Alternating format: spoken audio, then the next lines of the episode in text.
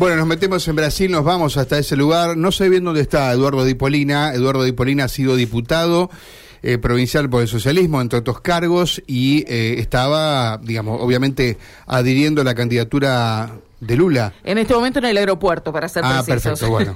Eh, pero no sé de dónde, por eso debe bueno, ser ahora le San Pablo. Sí, sí, sí. ¿San Pablo? Seguramente. Bueno, San Pablo, sí. Eh, Eduardo, gracias por atendernos desde Radio M. Aquí Karina Volati y Mario Galopo. Buen día.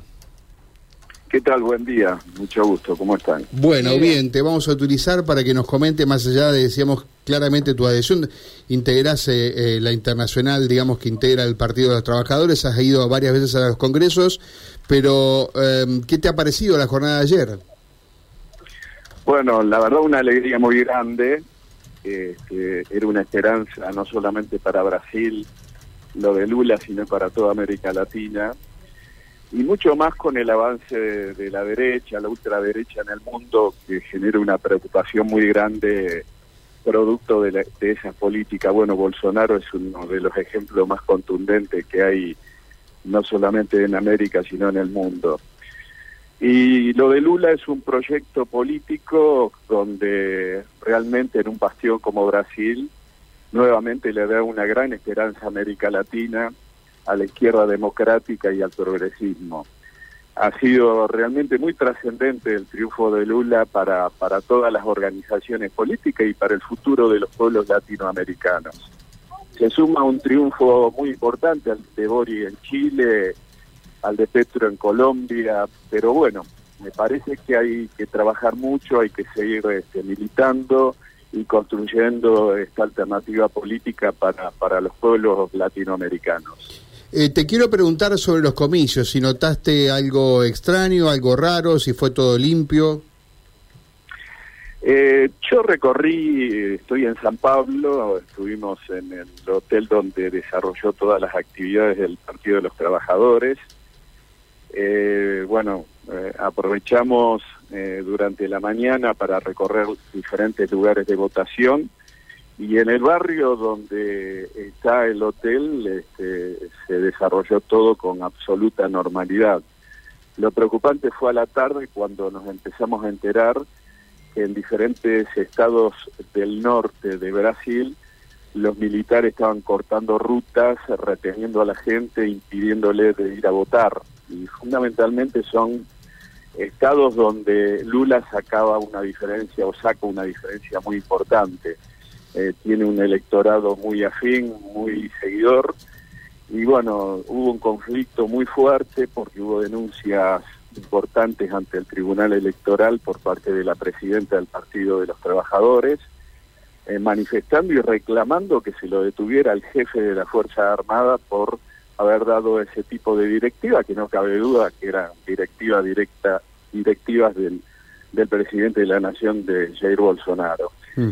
Eh, bueno, eh, por suerte todo se normalizó, no sabemos bien cómo terminó todo eso, la gente cuando ve o se encuentra con situaciones como esa, lejos de, de tratar de arriesgarse, le genera miedo, muchísimo miedo y se vuelve y no quiere volver al lugar de votación, y mucho más cuando se encuentra con retenes militares.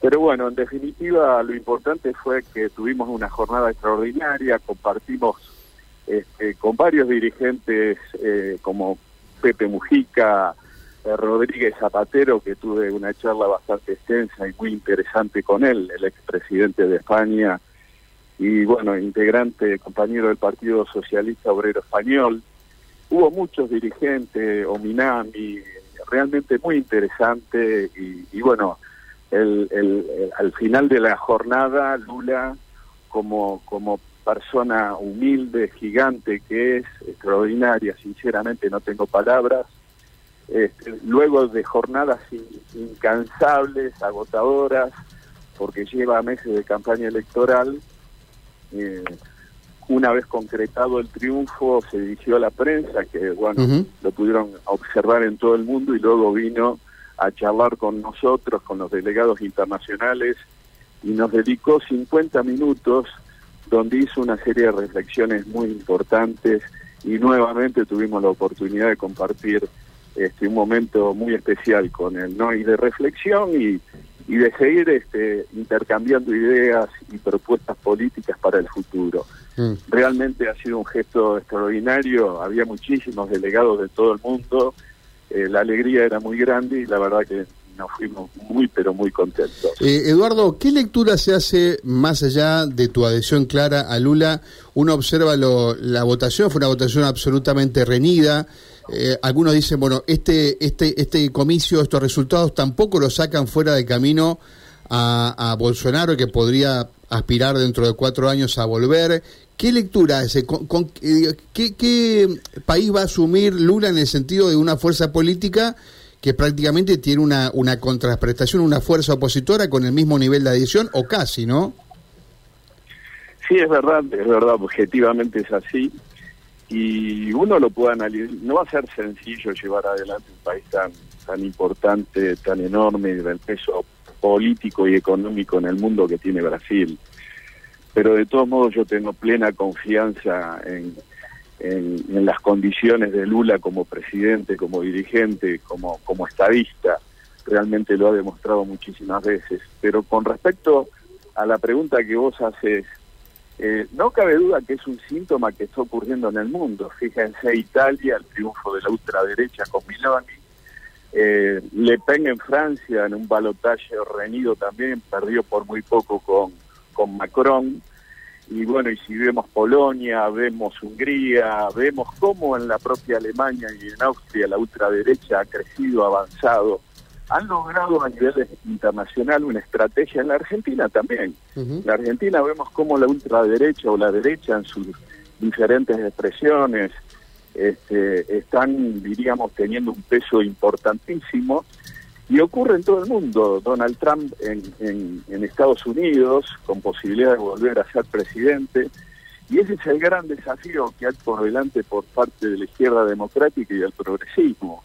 Hay que asumir que, que han desarrollado una estrategia eh, violenta, de odio, de confrontación, porque no se le escuchan propuestas, son agravios muchísimas veces, mentiras permanentes, y es una estrategia que le ha dado muchísimos resultados en toda Europa y en, y en América. Y bueno, son los grandes desafíos que nos tocan en estos tiempos afrontar y lo vamos a afrontar con, con la debida este, seriedad que, que significa todo ello y también hay que reflexionar en por qué la derecha y la ultraderecha ha crecido tanto en el mundo. Y es un tema que lo tenemos que debatir. Hubo una conferencia internacional el sábado a la mañana aquí en San Pablo, eh, donde se, el título era Los grandes desafíos de la democracia ante el avance de la ultraderecha. Y esa ultraderecha es absolutamente incompatible con los sistemas democráticos del mundo, no cabe duda.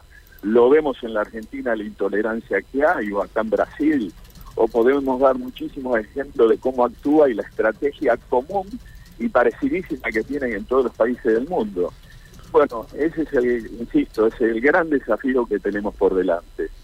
Eduardo, eh, uno se pone a analizar indefectiblemente cuál va a ser la relación a partir de la asunción el primero de enero de Lula da Silva con el resto de los países de América. Con Argentina sabemos de que hay muy buena relación, ya el presidente argentino está viajando para Brasil, pero ¿qué proyectan ustedes hacia el resto de los países? Uruguay, Chile, Paraguay, eh, ¿qué, ¿qué futuro ve?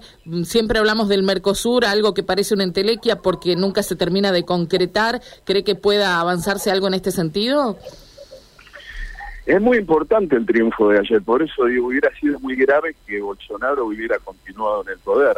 Fíjense que todos los partidos de derecha en América Latina, cuando llegaron al poder, eh, destruyeron todas estas alternativas que se venían construyendo durante años, el Mercosur, el UNASUR, eran este, realmente estrategias este, regionales fundamentales para nuestros países. Y en el discurso de ayer, eh, ante la prensa, ante el mundo y también cuando estuvo con nosotros en esos 50 minutos que estuvo hablando y desarrollando el proyecto político que tiene para América Latina, donde rescató el tema del medio ambiente, donde rescató la vida por encima del lucro. Yo creo que Lula es un bastión fundamental, Brasil es un bastión fundamental para volver a consolidar ese proyecto latinoamericano por el que por el que tanto luchamos. Y bueno, es eh, parte del desafío, del desafío que tenemos por delante. Eh, Así ah, que sí. en ese sentido él volvió a ratificar ese compromiso político con América Latina. Eh, creo que vos en un momento lo dejaste entrever, ¿no crees que más allá de, de esta estrategia que evidentemente, como decís vos, ha dado resultado en todo el mundo, ¿no? La, la confrontación, la grieta, eh, ¿no crees que también la- la- la- los partidos de izquierda o de centro izquierda, si querés, deben analizar un porqué que no hay culpas propias también, crees?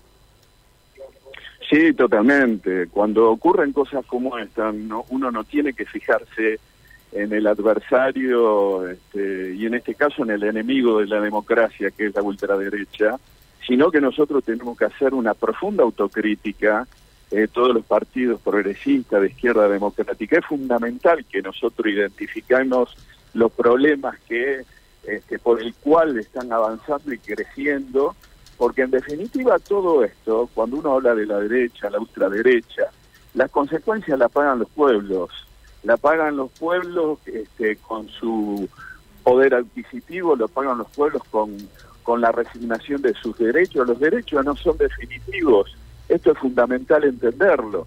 Y insisto, nosotros tenemos que analizar y discutir profundamente cómo neutralizamos este avance peligrosísimo de la ultraderecha y la derecha en el mundo. Correcto. Eduardo, gracias por estos minutos. Eh, creo que estás volviendo por esta, por, eh, en, en algunos minutos más te tomás minutos el avión, ¿no? abordamos, en minutos abordamos el avión de regreso a la Argentina. Mm. Estamos en el Aeropuerto Internacional de San Pablo. Llegamos el sábado a la noche. Estuvimos toda la jornada de ayer y hicimos una visita express, por supuesto que valía la pena. Y ya estamos volviendo a la Argentina a retomar nuestras actividades. Bien. Eduardo, muchas gracias, ¿eh? Gracias a ustedes. Adiós. Bueno, Eduardo Dipolina, hombre del socialismo, ¿eh? que integró de alguna manera esta especie de plafón internacional del Partido de Trabajadores, acompañando a Lula en las votaciones que terminaron ayer